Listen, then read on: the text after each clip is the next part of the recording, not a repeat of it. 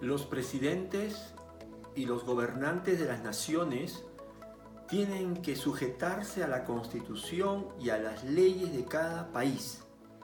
Pero un líder espiritual se sujeta a la palabra de Dios. Buenos días.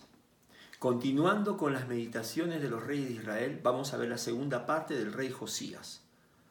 El día de ayer vimos cómo la palabra de Dios transformó a este rey en un líder espiritual de avivamiento, de bendición para su país.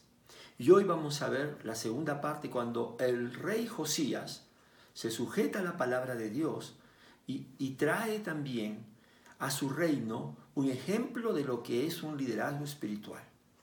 Lo primero que vemos es que por la palabra de Dios, Josías elimina todos los ídolos y elimina también todos los altares que habían construido sus antepasados. Mira, acompáñame al libro de Segunda de Reyes, capítulo 23. Voy a leer algunos versículos para que veas, porque es muy extenso. El capítulo 23 nos describe toda esta reforma religiosa.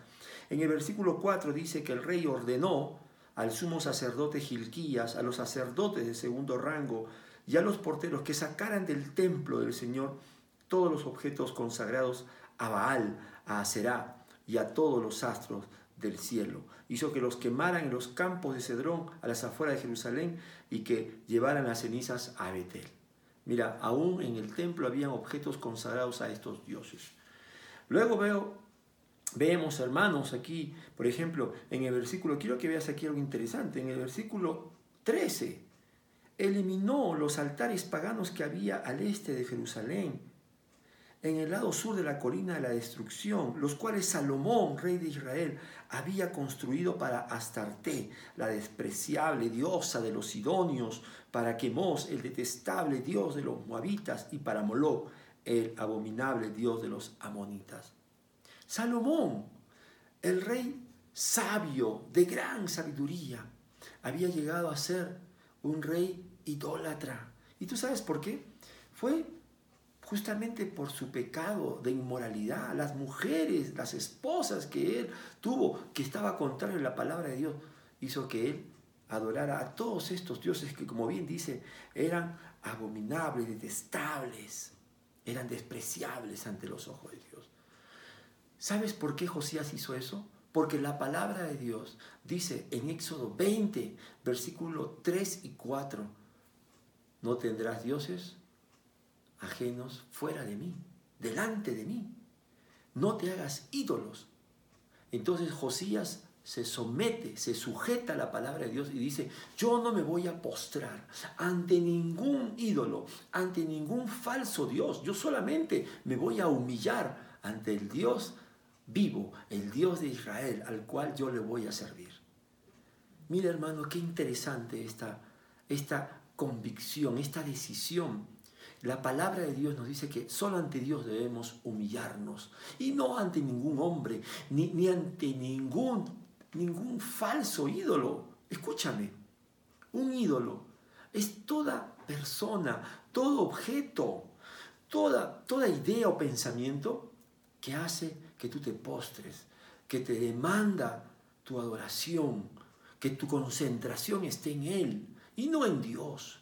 Hoy en este tiempo Mucha gente se ha postrado, se ha humillado ante el virus, ante la pandemia, ante el temor a, la crisis mundial, ante el desempleo. Pero los hijos de Dios no nos postramos ante nada de eso, sino que como dice la palabra, solo a Dios le damos nuestra adoración, solo a Dios le entregamos nuestra fe nuestra confianza.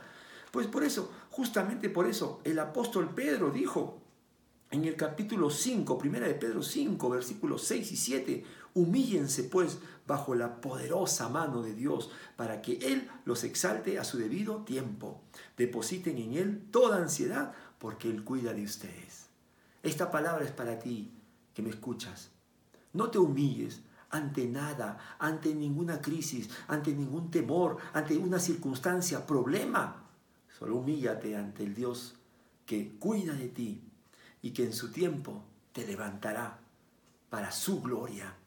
Y lo segundo que hizo Josías, después de eliminar todos estos falsos ídolos y humillarse solo ante Dios, fue sujetarse a la palabra de Dios. ¿Para qué? Para agradar, para alabar a Dios, para poder celebrar la vida y la victoria que Dios les estaba dando.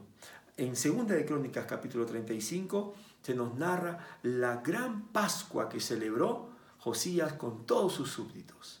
Segunda de Crónicos 35 eh, dice el versículo 6, son palabras de Josías, celebren la Pascua, conságrense y preparen todo para sus hermanos y cumplan, atención, con lo que el Señor ordenó por medio de Moisés. O sea, cumplan con lo que Dios dice en su palabra. Por eso Josías trajo mucha bendición a su reino, al reino de Judá, porque se sujetó a la palabra para poder bendecir el nombre de Dios, para poder agradar a Dios, celebrar. La Pascua era la celebración donde ellos recordaban que para antes de salir de Egipto, de donde eran prisioneros, Dios había enviado, ¿te acuerdas tú? La muerte, la muerte de los primogénitos, pero ellos se salvaron. ¿Y por qué se salvaron? Porque creyeron en la palabra de Dios y ellos pusieron la sangre del cordero y cuando pasó, ¿verdad? La muerte no tocó a los primogénitos de los israelitas. Murieron, sí, los primogénitos de, Egipto, de, los enemigos de Dios, pero no lo tocaron a ellos. Y ellos celebraron la Pascua como la vez que Dios hizo esta gran liberación, esta gran salvación de la muerte y, salieron de Egipto en victoria. Nosotros no celebramos la Pascua, los cristianos celebramos la cena del Señor. La cena del Señor es el recordatorio del sacrificio de Jesucristo. Y mi hermano, nunca, nada debe detener esta celebración. Nosotros vamos a tener esta gran celebración en dos semanas. Lo hacemos el primer domingo de cada mes. Y aunque no estamos en un local, no estamos reunidos físicamente, estamos unidos en espíritu, porque nuestra unidad principalmente es espiritual, es obra del sacrificio de Cristo y por lo tanto nada debe detener nuestra celebración. Así que mi hermano, yo te animo que siempre que tengamos esta oportunidad, tú prepárate en tu corazón, prepárate con, con los tuyos que también son hijos de Dios y celebremos juntos con un mismo corazón. Pero mira, quiero terminar con esta parte importante, que esta celebración, yo como dicen los jóvenes, fue de otro level, fue ante los ojos de Dios, fue muy grande. Mira lo que dice 2 de Crónicos 35, del versículo 18. El versículo 18 dice, desde la época del profeta Samuel no se había celebrado una Pascua semejante y ninguno de los reyes había celebrado una Pascua así como lo hizo Josías con los sacerdotes y levitas, con los habitantes de Judá y de Israel allí presentes y con los de Jerusalén. ¿Te llama la atención? A mí me, me, me hace ver aquí algo importante.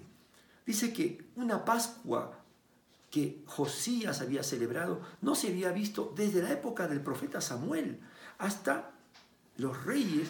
Mira, ¿y sabes por qué? Ah, estamos hablando de 400 años.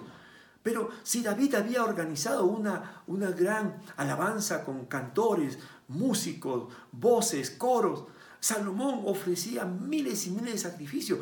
¿Por qué? Dice la Biblia que la de Josías fue una Pascua que no se podía comparar como no, hace tiempo no, no se veía, ¿sabes por qué? Por su obediencia. La obediencia a Dios es adoración perfecta.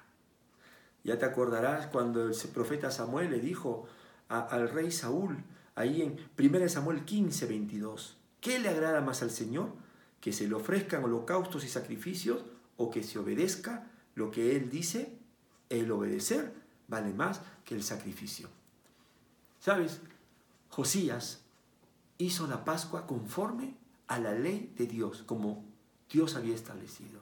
Y cuando tú y yo tomamos la palabra de Dios, no como cualquier palabra, sino que como la palabra de autoridad, y la ponemos en práctica, entonces ante Dios eso es una gran adoración. Ante Dios eso vale muchísimo. Recuerda, mi hermano, en estos tiempos donde el mundo vive un relativismo, ser un cristiano bíblico que vive la palabra de Dios es algo incómodo, algo raro, pero ante los ojos de Dios es algo grande, es adoración.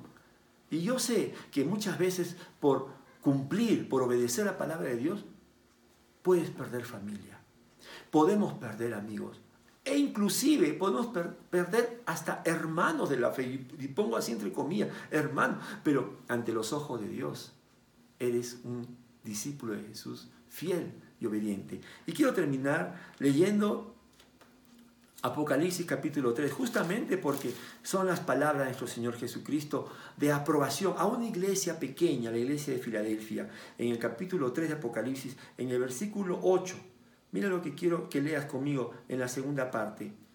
Ya sé que tus fuerzas son pocas, pero has obedecido mi palabra y no has renegado de mi nombre. Es una iglesia pequeña, por eso dice, tienes pocas fuerzas, o sea, pocas personas, pocas manos. Pero dice, pero ¿qué dice Jesús? Pero has obedecido mi palabra y no has renegado de mi nombre.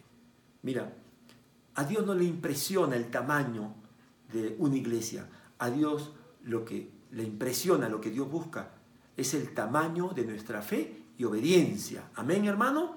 Segundo, mira lo que dice el versículo 10. Ya que has guardado mi mandato de ser constante, yo por mi parte te guardaré de la hora de tentación que vendrá sobre el mundo entero para poner a prueba a los que viven en la tierra.